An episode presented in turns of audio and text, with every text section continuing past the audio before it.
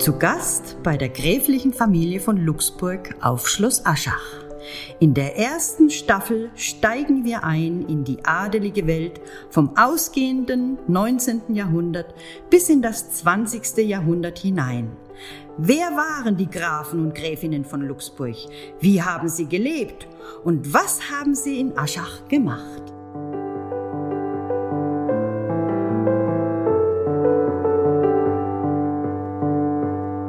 In den vergangenen Folgen haben wir bereits einen Blick auf die gräfliche Familie von Luxburg geworfen und natürlich auch ihre Dienstboten. Heute soll es dann ganz konkret um das Thema Bildung gehen. Dabei werfen wir auch wieder einen Blick auf die gräfliche Familie, aber wir wollen auch schauen, wie hat das, ähm, wie hat der Schulalltag in einer Dorfschule im ländlichen Raum ausgesehen. Und dazu darf ich heute Reinhard Hüssner begrüßen. Er ist Museumsleiter im Kirchenburgmuseum Mönchsontheim. Sie haben dort tatsächlich zwei Schulmuseen sogar. Wir hier in Aschach haben eines, wo wir ja auch die, ähm, das Thema Schulgeschichte auch aufgreifen mit Schwerpunkt auf der, auf der der Volksschule im ländlichen Bereich. Herzlich willkommen, schön, dass Sie da sind. Gerne. Vielleicht wollen Sie auch gerne mal kurz ähm, eingangs was zu Ihren beiden ähm, Schulmuseen sagen, was man da in Mönchsontheim bei Ihnen vorfinden kann. Ja, wir zeigen zwei Schulmuseen. Das eine ist ein in situ erhaltenes Schulgebäude aus dem Baujahr 1927, also relativ modern und auch von der Gestaltung her modern eingerichtet als Schulgebäude mit großen Fenstern, mit großen breiten äh, Tischen und Stühlen und Bänken und mit einer Lehrerwohnung im Obergeschoss. Dieses Museum gibt es seit 30 Jahren inzwischen und dazu haben wir seit mittlerweile fünf Jahren ein zweites Schulmuseum, das im Torhaus untergebracht ist und zeigt, wie um 1800 herum die Schulwirklichkeit auf dem Land war. Nämlich die Wohnstube des Lehrers war gleichzeitig die Schulstube für die Kinder. Das ist natürlich ein schönes Erlebnis, wenn wir beide Zeitphase miteinander direkt vor Ort vergleichen kann. Und dann sind wir auch schon direkt im heutigen Thema, wenn wir auf unsere adelige Familie blicken, die gräfliche Familie von Luxburg, genauer gesagt Gräfin Luise und Graf Friedrich, die ja Ende des ähm, 19. Jahrhunderts mit den Söhnen sehr viel Zeit hier auf Aschach verbracht haben. Ähm, die Söhne sind ja eben auch in genau dieser Zeit groß geworden, aber genau so, wie man das für den adeligen Kreis damals kannte. Sie haben eine öffentliche Schule besucht, aber sie sind auch gleichzeitig von Privatlehrern unterrichtet worden. Sie sind in Fremdsprachen ausgebildet ausgebildet worden. Englisch, Französisch hat dort einfach wirklich zum guten Ton gehört. Das musste, musste man können. Sie sind aber auch im Fechten, im Reiten, im Tennis ausgebildet worden oder unterrichtet worden. Und einer zum Beispiel auch ähm, von einem Maler. Wie muss man sich das aber, ja, auf dem Dorf vorstellen, hier in der, in der Rhön. Wie sah es da äh, im letzten Viertel des 19. Jahrhunderts aus? Ja gut, die Grundlagen für den Schulalltag Ende des 19. Jahrhunderts wurde bereits zu Beginn vom 19. Jahrhundert gelegt. Es war die große Zeit der Reformen und damals hat man auch die Schulpflicht eingeführt. Man hat dafür gesorgt, dass die Gemeinde sich um den Bauunterhalt des Schulhauses kümmern muss. Man hat erste Lehrpläne aufgelegt und diese Reformen aus Beginn des 19. Jahrhunderts hatten Bestand bis zum, Zweiten, bis zum Ersten Weltkrieg. Und so muss, kann man sich ganz gut vorstellen, wie dieser Schulalltag abgelaufen ist. Es war so, dass die Kinder natürlich die Schulpflicht hatten.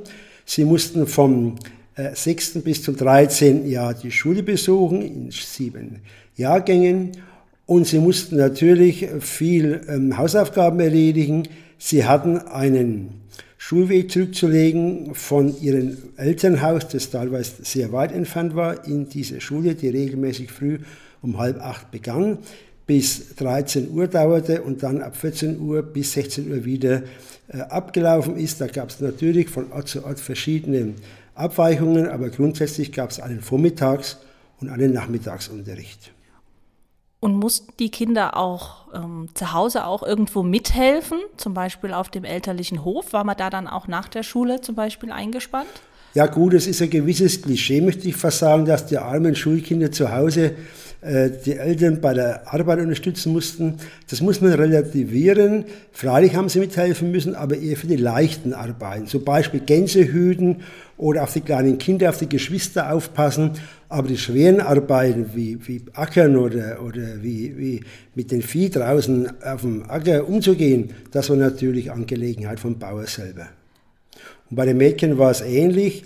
Die waren zwar auch dann immer wieder wie man so schön sagt, eingespannt in die Arbeiten auf dem Hof.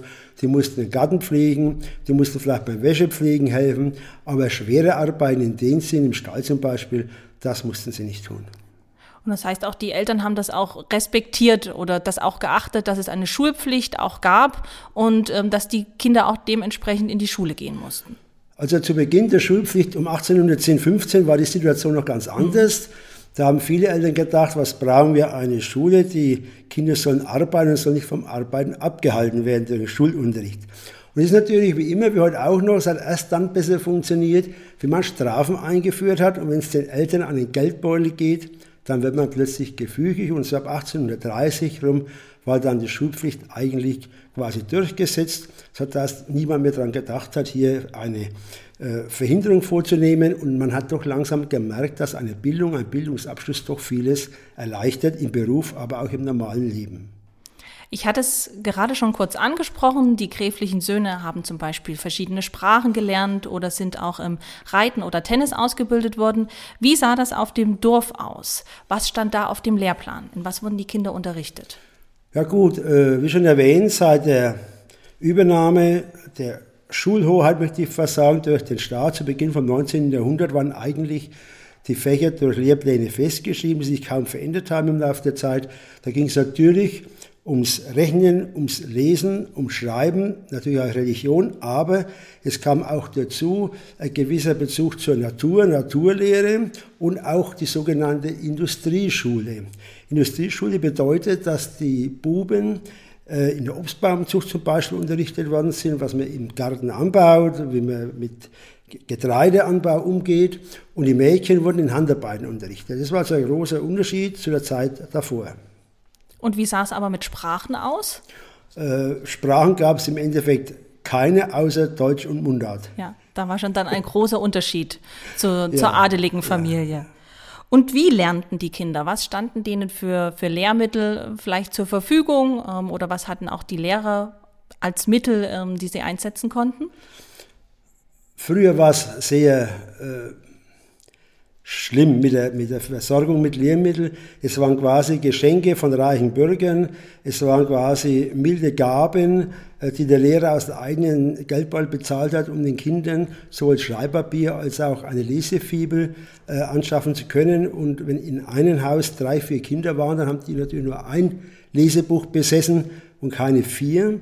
Das hat sich eben erst geändert wieder im 19. Jahrhundert, als dann praktisch die Lehrmittelpflicht eingeführt worden ist, wie dann der Staat der Gemeinde auferlegt hat, sie müssen eine Schulkasse führen, wo verschiedene Einnahmen zu verzeichnen waren von der Gemeinde, von Schulversäumnisgeldern zum Beispiel. Und aus diesen Mitteln hat man eben dann Bücher angeschafft, Lehrmittel, auch zum Beispiel äh, äh, Landkarten oder Globusse und ähnliches, die eben dann für den allgemeinen Unterricht Verwendung fanden.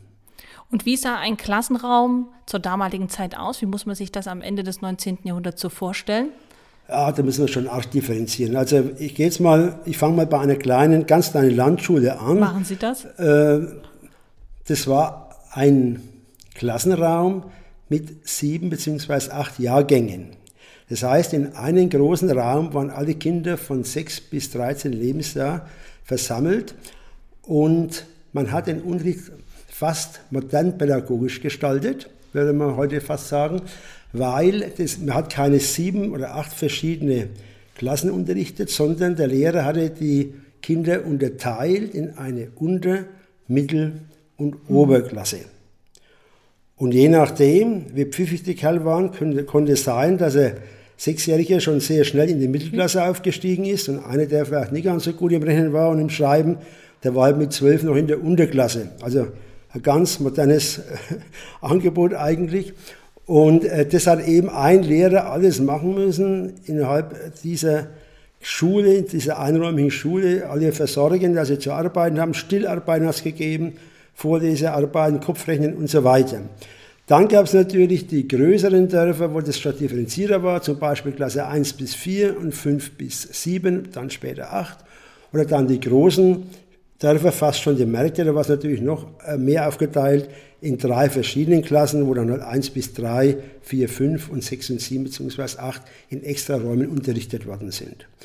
Und die Einrichtung der äh, Klassenzimmer war eigentlich es bis weit nach dem Zweiten Weltkrieg üblich war. Das heißt, wir haben die sogenannten Subselien gehabt. Das waren kombinierte Tische mit ähm, Sitzbänken, die eben installiert waren für zwei oder auch drei, teilweise sogar für vier äh, Sitzplätze für die Kinder. Und ähm, die haben abgelöst die vorher, also vor den Mitte 19. Jahrhundert, vorhandenen äh, Tafeln und Bänken. Und Tafel muss man sich vorstellen, mit den alten Sprichwort die Tafel aufheben, das muss man in Verbindung bringen. Das heißt, die Tische waren nicht fest installiert wie bei den Schulbänken, sondern es war ein reines Brett, das man als Tafel auf zwei Holzböcke gelegt hat und darauf haben die Kinder geschrieben bzw. ihre Fibeln gelesen.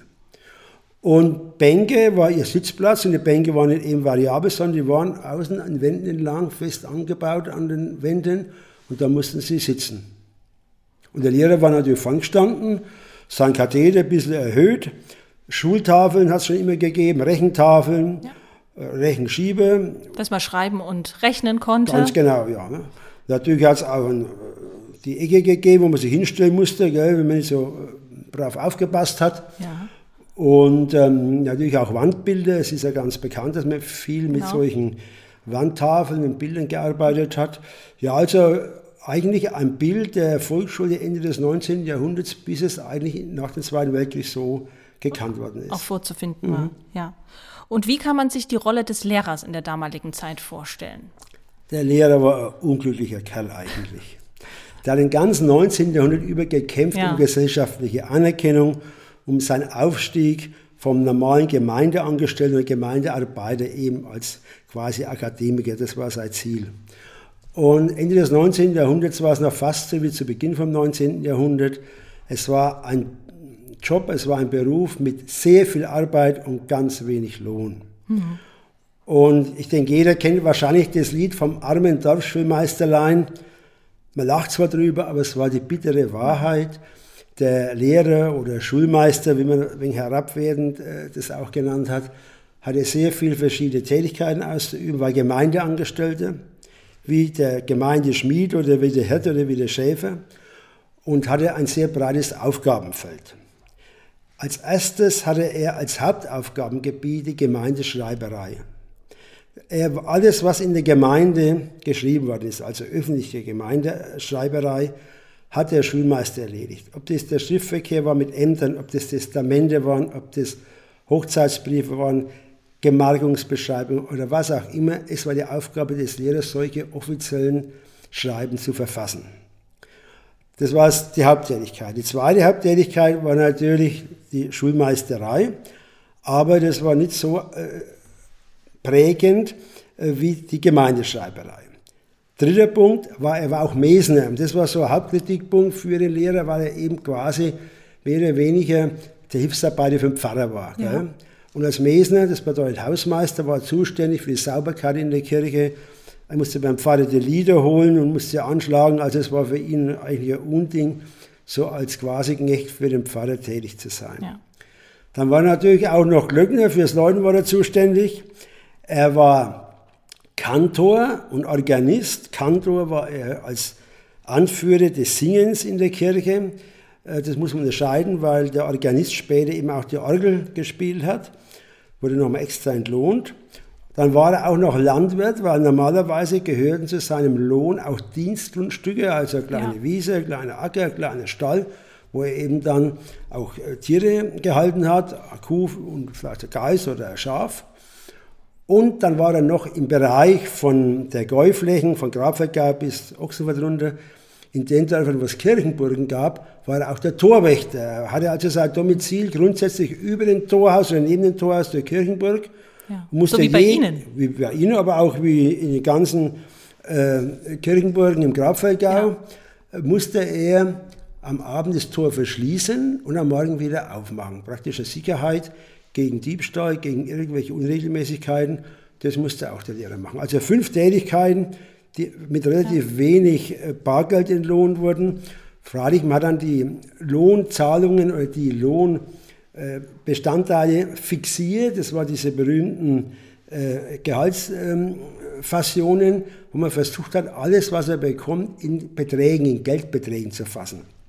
Da war das Badeeinkommen natürlich. Dann hat man angerechnet den Mietwert vom Schulhaus, wo er gewohnt hat. Dann hat man angerechnet, was er von den äh, Leuten bekommt, wenn die Schlachten, also die Würste und, und die Schinken, die wurden auch veranschlagt, was es ja über zusammenkommt. In der Weingegend haben wir auch den ähm, Schulmeister im Herbst einen Herbsttrunk gereicht, dann hat er sich auch fast mit Wein ausbauen können. Das wurde auch veranschlagt als Einkommen. So hat man dann also versucht, ein Gesamteinkommen des Lehrers zu ermitteln. Und das war für ihn natürlich auch ein wenig eine unwürdige Geschichte, weil wenn man auf die Leute angewiesen ist, was die einen bringen und es als Einkommen gerechnet wird, das war also irgendwie doch nicht ganz so gut. Und wann hat sich das dann erst gebessert? Vielleicht auch mit dem Blick schon dann ins 20. Jahrhundert hinein? Ja, nach über 100 Jahren hat sich dann wirklich ein Wandel vollzogen im gesellschaftlichen Bild, in der Anerkennung des Lehrerberufes. Äh, ein deutlicher Zäsur, ein deutlicher Einschnitt war die Weimarer Verfassung von 1919.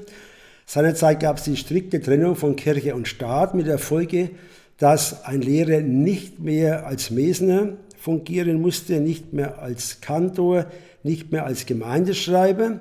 Er durfte das machen, auf freiwilliger Basis mit extra Entlohnung, aber okay. er musste nicht mehr. Ja. Und ganz wichtig war auch, dass die sogenannte geistliche Schulaufsicht mit 1919 entfallen ist. Das heißt, vorher war der Arztpfarrer immer derjenige, der quasi den Lehrer geprüft hat und beurteilt hat, wie ja. er lehrt, wie er die Schule hält. Und das hat man ab 21 dann abgeschafft, 1921, mit der Einrichtung von Schulämtern. Gut zugehört. Die Söhne von Gräfin Luise und Graf Friedrich genossen eine für adelige Kreise typische Erziehung. Neben ihrer Mutter kümmerten sich Gouvernanten um sie. Die Kinder besuchten eine öffentliche Schule und erhielten außerdem Unterricht von Privatlehrern. Sie lernten Fremdsprachen wie Englisch und Französisch und wurden in ihrer Freizeit unter anderem im Fechten, Reiten oder Malen unterrichtet. Ganz anders sah es für die Kinder aus, die die Volksschulen auf dem Land besuchten. Häufig wurden mehrere Klassen zugleich in einem Klassenzimmer unterrichtet. Auf dem Lehrplan standen vor allem die Fächer Rechnen, Schreiben, Lesen, Religion und Heimatkunde. Die Lehrkräfte waren schlecht bezahlt und mussten sich durch weitere Nebenbeschäftigungen Geld dazu verdienen. Dies änderte sich erst im 20. Jahrhundert. Zum Abschluss unserer Folge darf ich immer jedem Gast nochmal drei Fragen stellen. Darf ich beginnen? Bitte schön. Die erste Frage ist, was ist Ihrer Meinung nach die größte Errungenschaft in der Schulgeschichte? Gerne jetzt auch mit dem Blick auf das, was wir gerade besprochen haben.